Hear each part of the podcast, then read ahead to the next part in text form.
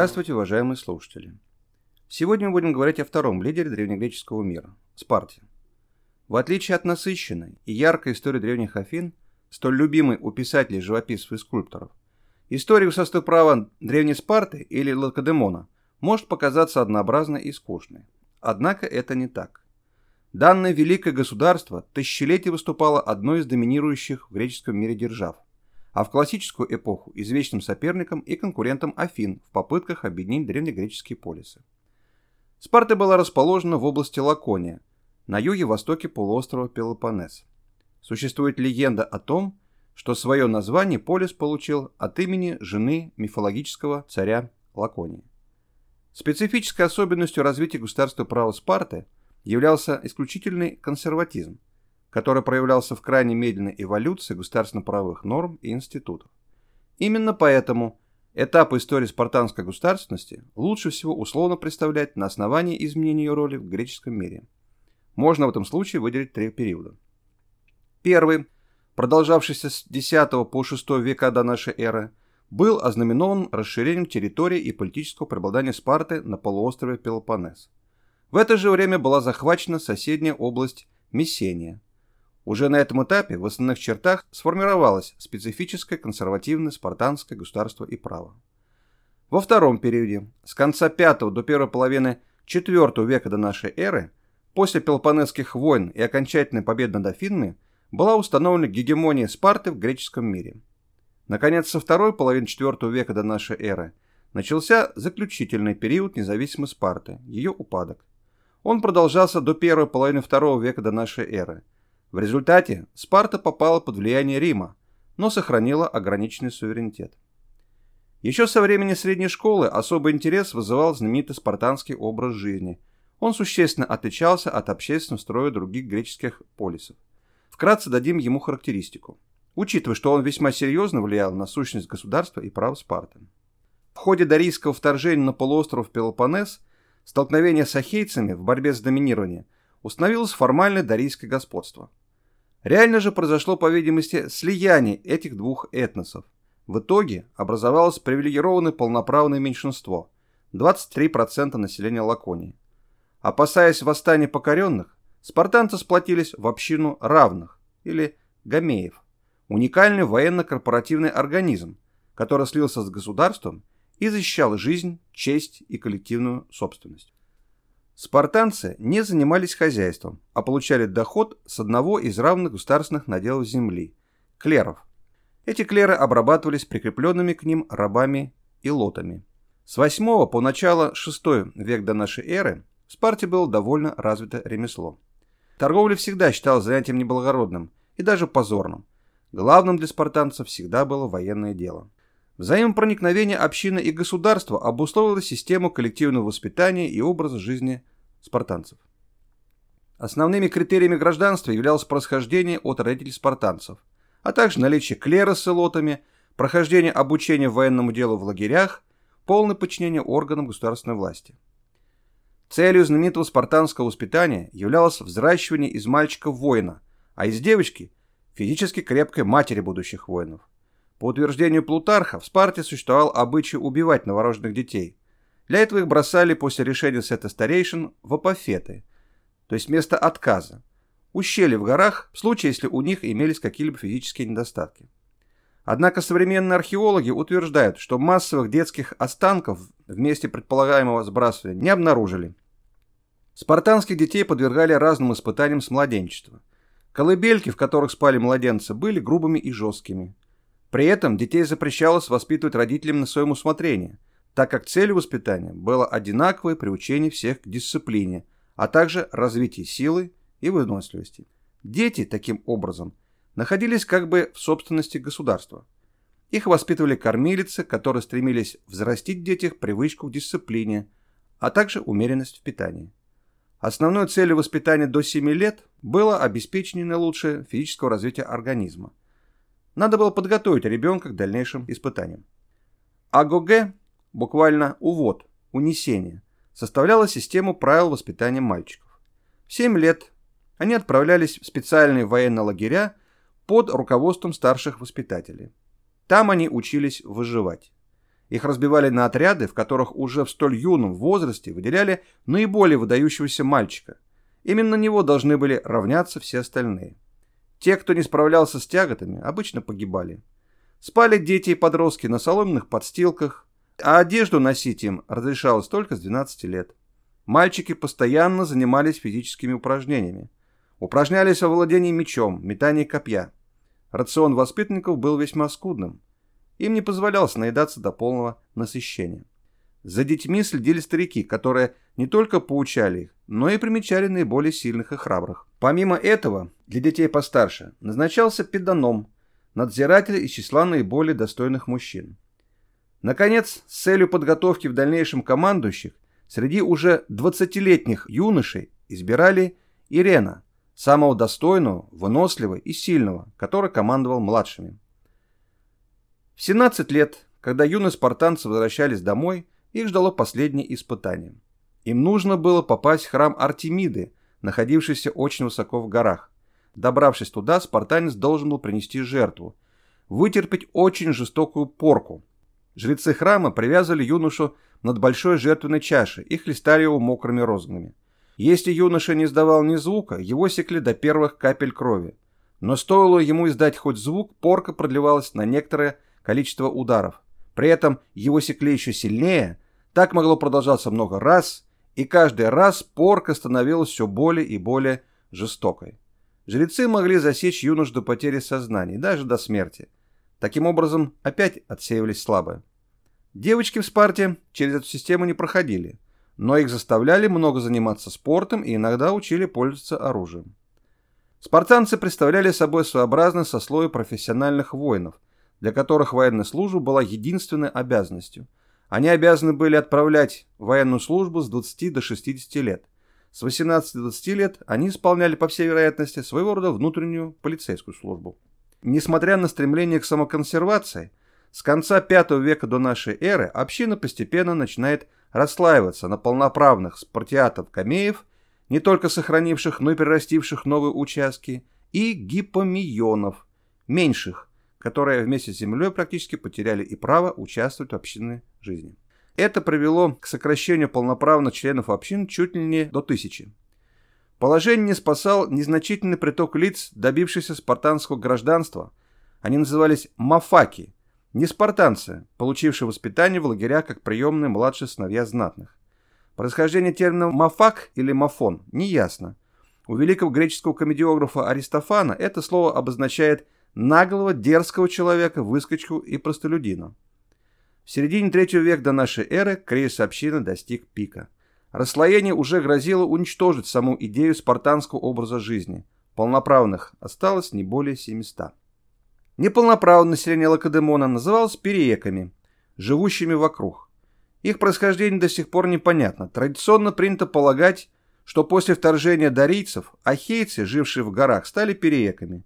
Существует и другая точка зрения, согласно которой поселение переков является своего рода колониями Спарты. Вообще переками в других полисах называли население, жившее на периферии государства. Количество переков было почти втрое больше спартанцев. Главными занятиями переков являлись ремесла, отчасти торговля и сельское хозяйство. Они платили государству регулярные подати и вели товарообмен, при котором за произведенными переками оружие спартанцы расплачивались железными деньгами, имевшими внутреннее хождение. Переки не имели гражданства Спарты, политических прав, но были лично свободными. Они несли воинскую повинность, как полицейские силы для поддержания порядка среди рабов, так и в составе военных отрядов. Поселения переков пользовались самоуправлением, но под надзором особых должностных лиц Спарты – гармостов. Большинство населения Спарты составляли илоты, чья численность после завоевания Мессении в 20 раз превышала число спартанцев. Илоты происходили в Лаконии, от местного эхейского населения, в Мессении, от покоренных мессенцев, дарийцев. По другой версии, илоты представляли собой отличные от греков племена, жившие в Лаконе до прихода дарийцев. По сведениям древнегреческого писателя и географа II века, автора своего рода античного путеводителя описания Эллады, его звали Павсаний, слово «илоты» означало «взятые в плен» и первоначально относилось только к покоренным жителям города Хелус, ахейцам. Илоты занимали промежуточное положение между рабами и крепостными. Они являлись собственностью государства и передавались в пользование спартанцам вместе с землей в клер, обычно по 25-35 семей. Илоты пользовались своими орудиями труда, платили фиксированную, независимо от урожая, подать. Их могли привлечь к участию в войнах как вспомогательную силу и живой щит. До полного подчинения илотов Гамеем была разработана уникальная система подавления, включившая три компонента – унижение, страх, насилие. С моральной стороны спартанцы старались внушить илотам комплекс неполноценности и с этой целью запрещали им иметь оружие, петь военные песни и наоборот, заставляли петь песни непристойные, заставляли напиваться, чтобы показать молодежи, как отвратительно пьянство, заставляли носить шапки из собачьего меха и так далее. Каждый год, независимо от наличия проступков, каждому полагалось определенное количество ударов палкой. Спартанец, не издевавшись над рабами, вызывал всеобщее подозрение. Применялись криптии, дословно избиения. Это были убийства и лотов заранее определенные дни, а также своеобразные охоты молодых спартанцев на рабов. Вот как Плутарх описывал криптии. Время от времени власти отправляли бродить по окрестностям молодых людей, считавшихся наиболее сообразительными снабдив их только короткими мечами и самым необходимым запасом продовольствия. Днем они отдыхали, прячась по укромным уголкам, а ночью, покинув свои убежища, умерщвляли всех элотов, каких захватывали на дорогах. Нередко они обходили и поля, убивая самых крепких и сильных элотов. Спарта представляла собой олигархический полис, в котором аристократический принцип формально распространялся на всю гражданскую общину. Государственные органы Спарты, по преданию, были созданы в IX веке до нашей эры реторами, установлениями Ликурга. Считается, что Ликург относился к царскому роду. Он начал свою деятельность в момент утверждения дарийцев в Лаконии, примерно в 884 году до нашей эры. Ликург изучал государственное устройство на острове Крит. Свои предложения он обосновывал ссылками на предсказания дельфийского оракула. Пифия в Дельфах встретила входящего в храм Ликурга следующими словами. «Вижу тебя, я, Ликург, пришедший в храм мой богатый. Как мне тебя называть, я не знаю, хотя схож с человеком. Все же тебя назову я бессмертным скорее, чем смертным. Ликур попросил посоветовать ему лучшие законы. Пифия ответила, что лучше его законов не будет ни одного государства. В Спарте существовала царская власть – диархия, то есть двоевластие. Существуют две основные гипотезы о происхождении диархии. Первая. Она возникла в результате объединения дарийской общины с местной, ахейской. Вторая – объединение нескольких дарийских общин, которые возглавили вызывание Лаконии в миграционную эпоху. Согласно третьей версии, двоевластие в Спарте возникло позднее в результате компромисса двух враждовавших между собой политических группировок. Иногда за автора диархии принимают Ликурга. Оба спартанских царя принадлежали к Ираклидам, а точнее к одной и той же дарийской филе Гилеев, представители которой возводили свой род к непосредственно Гераклу. Один из царей, Архагетов, принадлежал к династии Агиадов, другой – Эврипантидов. Власть царей наследовалась от отца к сыну. Прерогативой царей было руководство религиозным культом и военное командование. Именно поэтому в период войны роль царей в Спарте усиливалась. Они были крупнейшими владельцами земель, но их власть носила более ритуальный характер, нежели форму наследственной монархии. Формально высшим органом власти Спарте являлось Апелла – Народное собрание полноправных граждан. Апелла не имела законодательной инициативы. Ее функции сводились к выбору должностных лиц и одобрению проектов решений, которые выносились старейшинами, царями и эфорами.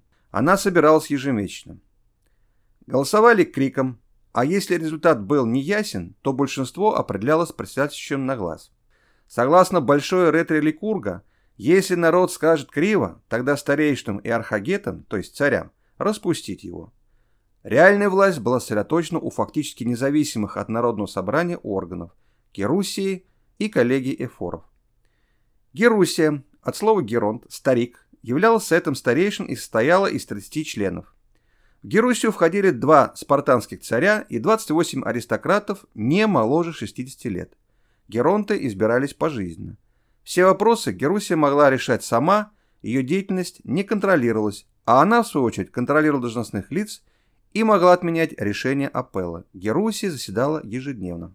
Коллегия эфоров, или надзирателей, возникла, вероятно, в конце 8 века до нашей эры, а окончательно оформилась только к середине 6 века до нашей эры. В нее входили пять эфоров, избираемых апеллы на год. Сначала они учреждались для ограничения власти царей. Ежемесячно цари и эфоры давали друг другу клятву, а раз в 8 лет эфоры целую ночь наблюдали за небом. Если не видели звезду, падающую в определенном направлении, это означало, что один из царей подлежал смещению, как не соблюдавший данной им клятвы. К концу V – началу IV веков до нашей эры окончательно эфоры освободились от контроля со стороны Геруси. В их полномочия входили контроль за соблюдением обычаев и традиций общины, за воспитанием молодежи, полицейский надзор и немедленное наказание любого нарушителя, созыв и председательствование на апеллы и иногда на Герусии, а также ведение международных переговоров, удаление из Спарты иностранцев, установление налогов, проведение военного набора, контроль за справедливым военного обычая, наблюдение за элотами и переками и установление времени начала крипти и многое-многое другое третьем-втором веках до нашей эры исчезли эфорат и диархия, так как цари опирались на разные социальные группы, агиады на меньших, а эврипантиды на старших. Царь Клеомен в конце третьего века до нашей эры попытался создать сильную единоличную власть, опиравшись на воссозданный обширный слой землевладельцев-воинов. Народное собрание разделилось на малое собрание из аристократов, решавших все, и остальную апеллу. Особую роль в жизни Спарты играла армия среда существования гражданского коллектива.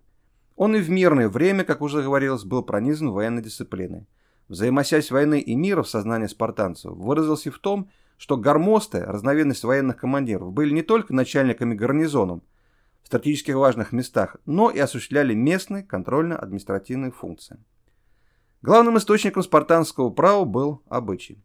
В IX веке до нашей эры традиционные нормы были зафиксированы в ретрах Ликурга – Особенностью правовой системы Спарты являлось наличие чрезмерно жестких морально-этических норм, обязательное выполнение которых гарантировало статус гамея. Но введение VII века до нашей эры свели к минимуму возможность дальнейшего развития правовой системы в рамках законсервированного уклада спартанского общества. Письменные законы были официально запрещены, основные юридические нормы, преимущественно уголовно-правовые, передавались устно. Государство и община всячески культивировало идею коллективизма и равенства спартанцев. Так, в частности, военно-походное равенство сохранялось и в мирное время в ритуале так называемых сиситий, общественных трапез, устраиваемых посредством обязательных нормированных продуктовых взносов. Аскетизм был общепринятой нормой. Дома разрешалось строить только при помощи простейших инструментов, чтобы не поощрять излишеств.